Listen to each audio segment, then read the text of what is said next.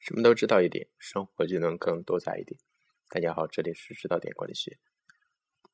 昨天在谈到那个呃中国经济的优势和劣势的时候，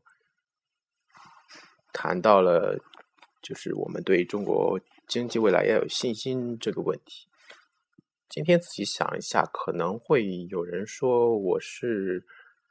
比如说是一些愤青还是怎样。反正就是说，如果我去过度的吹捧这个国家的话，很可能会陷入一种自我膨胀的这么一个陷阱中。就是说，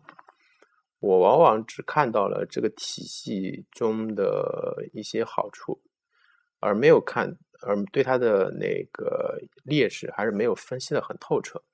因为我们中国现在的，因为我为什么会产生一个中国经济？非常良好的这么一个假，也不是说假象吧，这么一个观点呢，还是更多的我花了更多的时间在大城市中，我只看到了大城市光鲜亮丽的一面，而没有真正的去我们中国大多数的更多的国土去感受真正的中国是什么样子的。其实，真正的中国如果从很不是，即使不是从很多专门去拍贫困的中国的纪录片，就是从我们最近很流行的、最近前天刚放映的《舌尖上的中国》的第一集、第二季的第一集某些片段，也可以看出，真正的中国普通人的生活还是非常的艰辛的。我们中国这么一个，因为中国这么一个中央集权的这么一个体制，把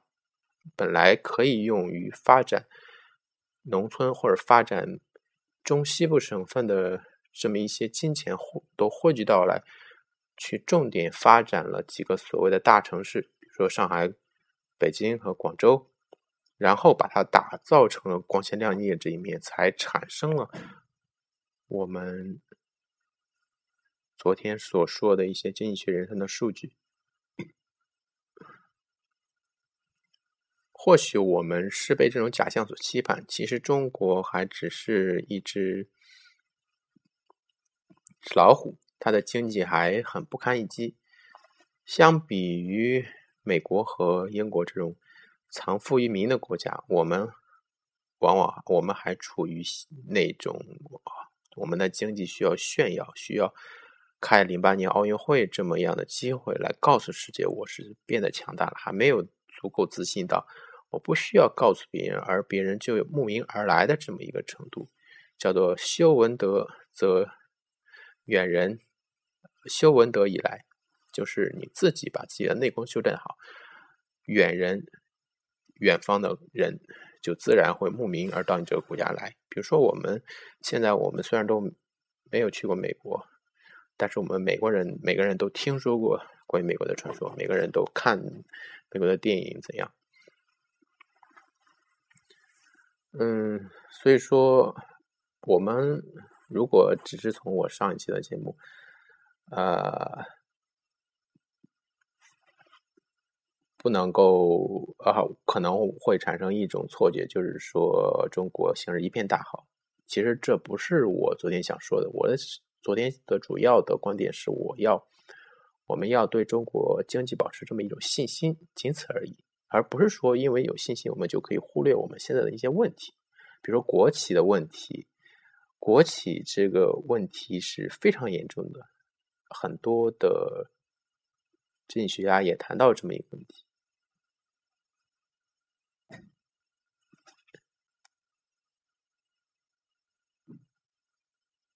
国企的问题之所在，就关键症结就在于他没有一个人。是这个国企的主主人。虽然说名义上国企是属于我们每个人的，但是我们并不会承担它的损失，我们也不会得到好好处。所以，即使每个在国企中的人没有一个人是真正为这个企业负责的，就算是企业的老总，也不过是在这里仅仅几年到六十岁就就必须退休了，或者说你干的业绩好了就会被。高升，所以说他不会对这个企业产生一种主人翁意识，所以说没有人真正对国企负责，这是国企的最大一个问题。其次，国企的调配资源的效率方面是超是非常低下的，相比民企的自由来说，国企要产生一项改革的成本是很高的，因为它要经过层层的审批，当整个中央集权的。中枢的那些人意识到要改革，要等这个改革再批下来的时候，改革的时间契机已经被错过了。所以说，我们的体制还是我们目前想要继续维持我们这样一个高增长的一个最大的障碍。如果我们未来的几十年还想维持现在的中国奇迹的话，就必须要通过改革。改革已经说的太多了，虽然现在，他现在实际上已经承载了很多的很多的别的意识形态，比如说改所谓的改革派与反改反改革派，嗯，很多的这种意过多的解读在里面。但是真正所谓的改革，必须要是用。所谓的壮士断腕的这么一种决心，因为留给我我们这这个政府这个党派的时间已经不多了，他们必须感到一种紧迫感，因为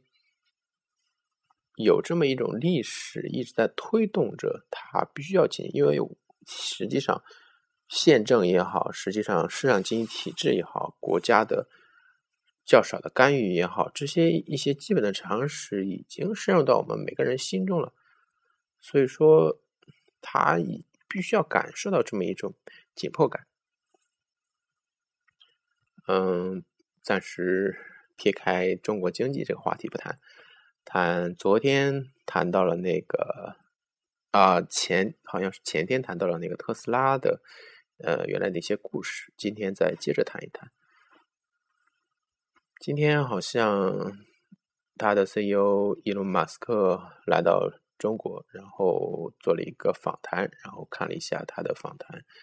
就他的访谈中的一些细节跟大家分享一下。呃，首先说一个笑话，就是当主持人问到马斯克说钢铁侠乔布斯和杜敏俊这三个人他喜欢哪一个的时候，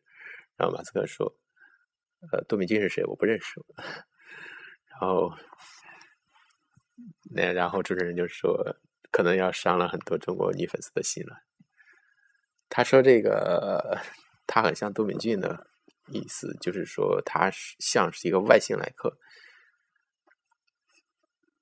更多的因为他的第二个公司 SpaceX，我们原来也谈到过，是一家研究火箭的公司。本来一家公司去研究火箭就是一个相当自不量力的行为，因为火箭要火箭研究火箭的成本和失败率都是太高了。今天访谈中他也提到一个细节，就是当他的火箭在前两次失败，第三次的这样发射的时候，他有这么一个念头，就是如果这一次发射再失败的话，他就他就不做了，因为他已经所有钱投进去了，没有钱了。但是就是这第三次让他成功了。如果说我们之前之前第第二次或者第一次完了或者第二次完了他就放弃的话，可能今天就没有 SpaceX，也可能也就没有特斯拉。他说到，在他提到一个非常访谈中，他提到一个非常令人震惊的数据，就是这个世界上只有。三只有四个国家或者团体掌握了能够自主发射卫星、发射火箭，然后又发射火箭卫星，然后又能把它回收的这么一个能力。前三个是中国、俄罗斯，还有美国，第四个就是 SpaceX，SpaceX。SpaceX 这个公司，这非常牛逼的一个数据，因为它以一己之力做到了一个国家经济体集中整个国家的力量来做这这件事，所达到了同样的高度，甚至比这些国家做得更好，因为它更有效率。嗯，再谈到那个特斯拉的汽车的时候，主持人提到了几个非常有意思的细节，就是他在引用了网友评论。用一些很好的，用一些细节去评论特斯拉电动汽车如何与众不同的时候，他说到几个细节。第一个就是，只要你靠近车门的时候，门把手会自动的跳出来，好像这个汽车会认识你一样。第二个是，没有发动机，没有变速箱，所以说整个的汽车是非常干净的，因为它不会有。打开，即使你打开那个车前面的盖子，它不会有那个油乎的感觉，而且加一次油，呃，加充一次充一次电，可以跑的距离是大概相当于从北京跑到山东这样一个距离，对于我们日常使用来说是完全足够的，而且可以省掉一大笔油费，因为而且充电是完全免费的。在在特斯拉布满全国、全美国的那个充电电桩，任何一个地方充电都是免费的。然后，当他在谈到这些细节的时候，他说：“为什么这些细节是非常重要的？因为当你去使用一个产品的时候，实实际上你不是你虽然可能是冲着每某一项的功能去购买这个产品，但是。”往往有可能某一个细节就让你对这个产品产生一种不那么信任感，或者产生一种对他失望的这么一种情感。嗯，因为我们所使用产品，我们所感受到的是方方面面的，而不仅仅是它在广告中所主打的那个产品。所主打的那个特性，比如说，就拿手机来说的吧。虽然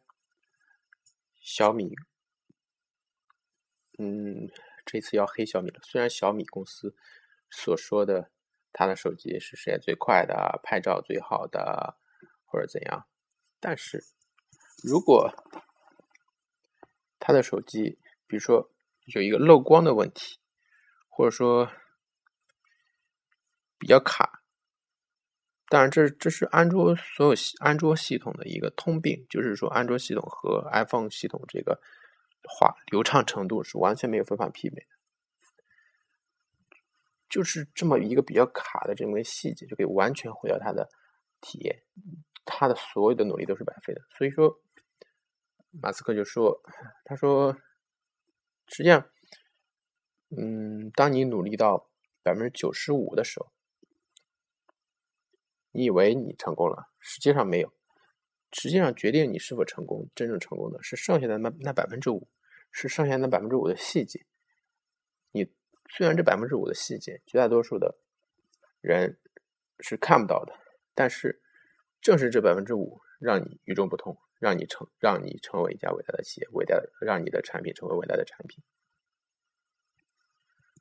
所以说，追求品牌，追求追求定位。我原来所说的这些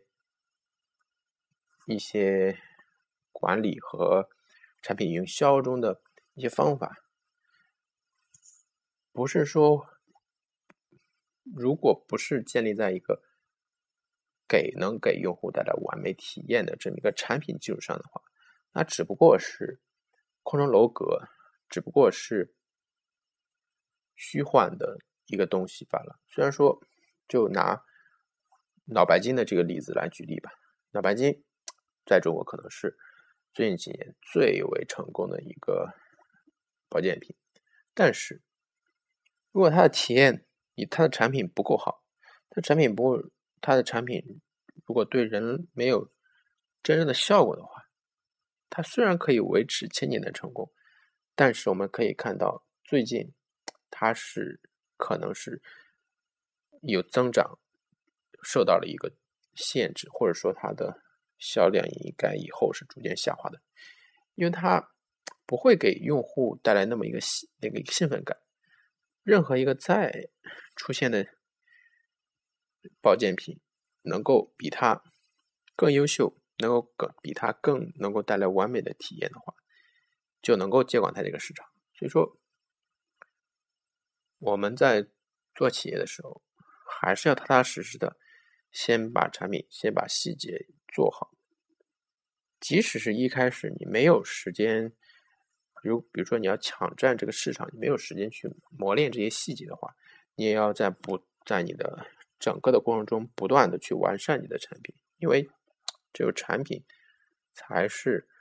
最能够替你说话的东西。特别是现在这么一个网络时代，任何的广告，任何的东西，我们是不会那么轻易去相信的。我们我们所能够得到的信息更多了。所以说，我们要抱着一种虔诚的态度，去把我们的产品细节做好。嗯，今天就说到这里。